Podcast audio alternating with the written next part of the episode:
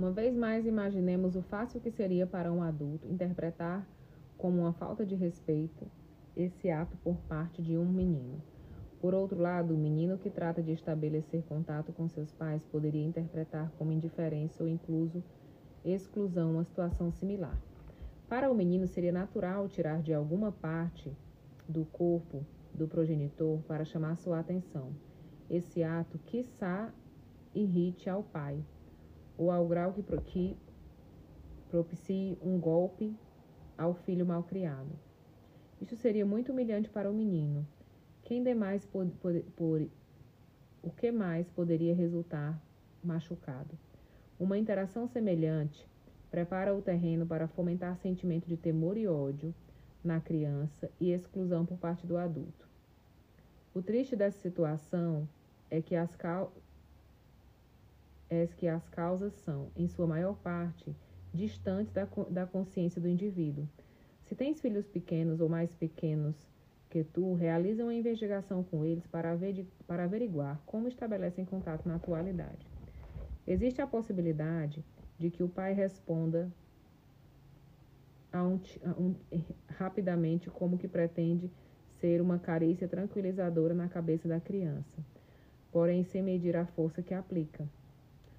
Tu que te encontras de pé, dá uma, dá uma palmada livre na cabeça de quem está sentado.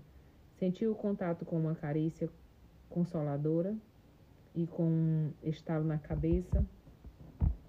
Nestes últimos exercícios, podemos constatar a importância do contato visual para que os indivíduos possam estabelecer um contato visual efetivo.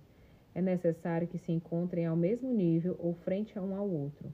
Quando suas imagens e expectativas mútuas se encontram em informação, o contato visual tem um papel fundamental entre adultos e crianças.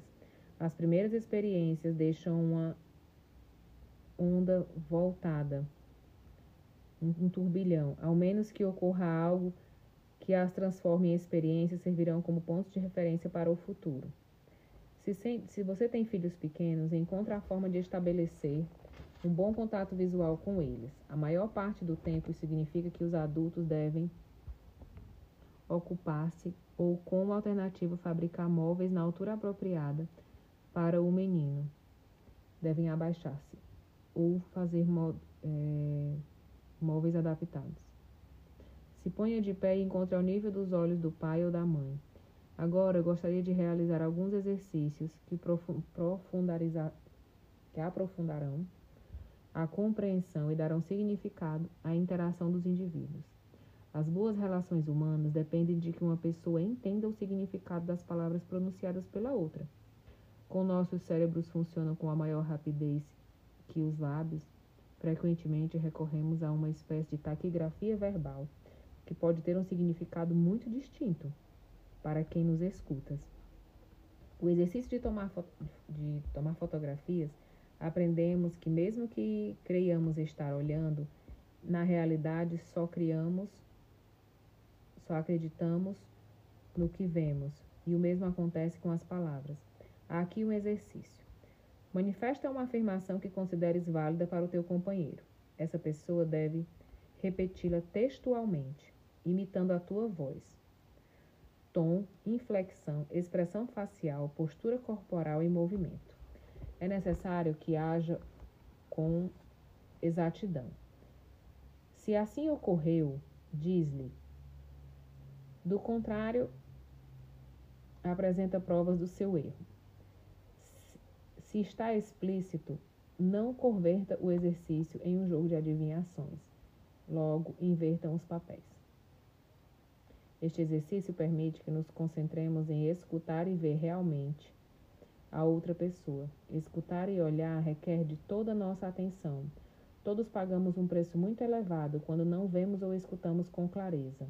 Terminamos fazendo suposições que tratamos como fatos. Uma pessoa pode olhar com ou sem atenção. É possível que, que, que queiram que, que quem se converte no objeto do olhar não perceba a diferença e suponha que o estamos vendo quando em realidade não é assim. E a primeira pessoa comunicará comunicar comunicará-lhe o que o que crê e vê.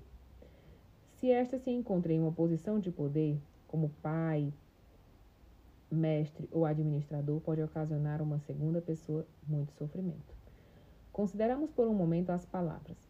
Quando alguém fala contigo, suas palavras têm sentido para ti? Acredita nelas? Te resultam estranhas ou as consideras bobas?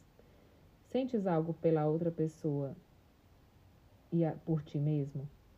Te sentes bobo porque não entendes? Estás intrigado porque não encontra sentido? Em tal caso, podes manifestar essa situação e formular perguntas? Do contrário, te limitas a adivinhar? Não fazes perguntas por temor de que te considerem tonto e, portanto, permaneces em tua situação de tonto? Quer dizer que a sensação de ter que guardar silêncio? Estas perguntas anteriores são muito naturais e, em ocasiões, revelam áreas de inquietudes específicas. Se te concentras nessas interrogações, deixarás de escutar. Eu não expresso assim essa situação. Deixarás de escutar no grau em que participes com um diálogo interno. Ao tratar de escutar a outra pessoa, te encontras pelo menos com um, um circo de três pistas.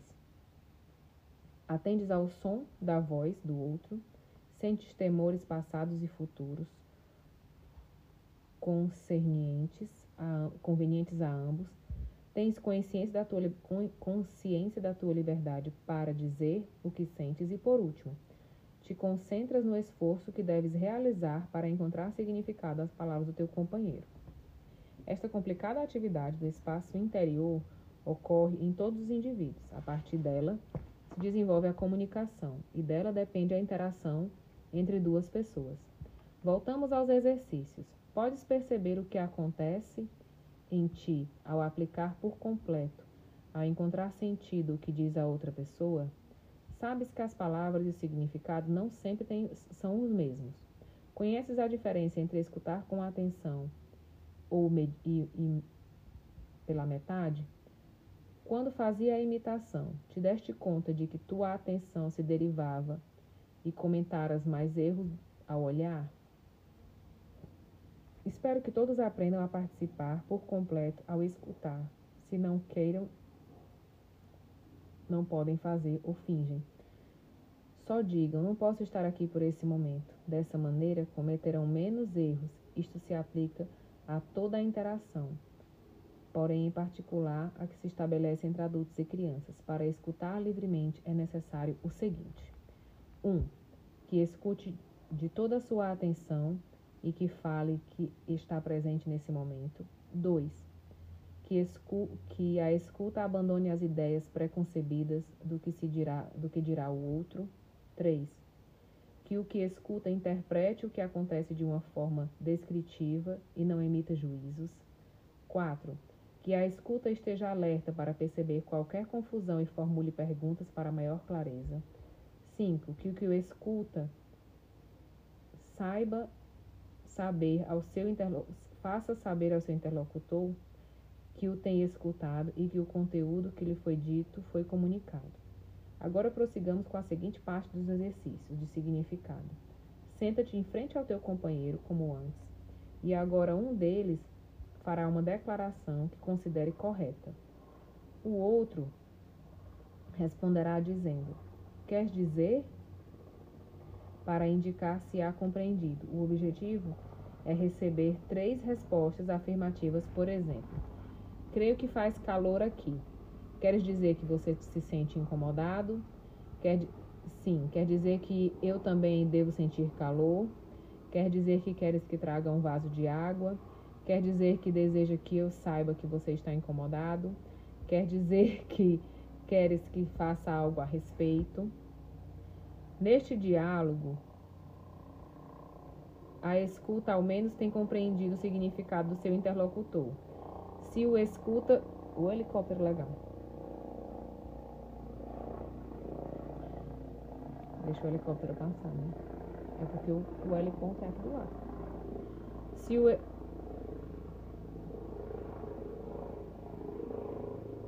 tá dando voltas. Se o ouvinte Tu acha? Se o ouvinte não obteve as respostas afirmativas, seu interlocutor terá que explicar o que quis dizer. Pratiquem várias vezes com a mesma afirmação, combinando de, com o companheiro em cada ocasião. Logo, façam uma pergunta. Recordem que tratam de obter o significado da pergunta e não de respondê-la. Repitam a ação várias vezes. É possível que tenhas descoberto o, tão, o quão fácil que é interpretar mal a uma pessoa ao fazer suposições do que, quis, do que ele quis dizer. Isto pode ter várias graves consequências, porém também pode ser engraçado. Recorda uma jovem mãe que estava desejosa de conhecer as interro interrogativas sexuais do seu filho. Um dia se apresentou a oportunidade quando este perguntou: Mamãe, como cheguei aqui? Creia-me que ela aproveitou ao máximo a ocasião. Quando houve, quando, te, quando se terminou, seu filho, com uma expressão profunda de confusão, repousou e disse: Queria dizer que se cheguei de trem ou de avião, a família se havia mudado alguns meses antes. Ao realizar os exercícios de significado, pude tomar a absoluta coincidência de confiança e prazer que nascem de um esforço deliberado para entender. Talvez percebas com maior clareza que todos fazemos imagens distintas para as mesmas palavras. A aprendizagem de ditas imagens se denomina compreensão. Alguma vez te aconteceu isso na tua casa? Teu cônjuge te e vocês se reúnem para finalizar o dia. Um de vocês diz: Bem, como te foi hoje? O outro responde: Como sempre. Que significados se fazem evidentes nessa mudança? Uma mulher que teve uma experiência com bastante frequência comentou que essa era a forma de, de exclusão por parte do seu marido. O esposo me disse que assim era com a sua mulher e, e lhe demonstrava que não se interessava. Bem, como te foi hoje? Pode identificar um dia difícil e me alegro que estás aqui. Espero que agora melhore. Pode significar sempre estás de mau humor, segues enfadada Pode significar: me interessa saber o que te aconteceu, me poderia falar de qualquer coisa emocionante que te tenha acontecido. Como sempre, pode, pode significar: deveras te interessa, isso, isso seria estupendo. Pode significar: qual é a armadilha que queres me colocar agora? Serei cuidadosa. Recordas alguns exemplos da tua família? Muitas pessoas presumem que os outros sabem tudo sobre ela. Esta é uma armadilha muito comum na comunicação. Outra é o método da insinuação, em que as pessoas utilizam respostas de uma palavra. Recordas, te recordas desse, dessa velha conversa? Um, um entrevistador visitou um asilo de anciãos bastante luxuoso e, enquanto o diretor acompanhava uma ocorrência, o repórter o escutou de que alguém gritava: 31!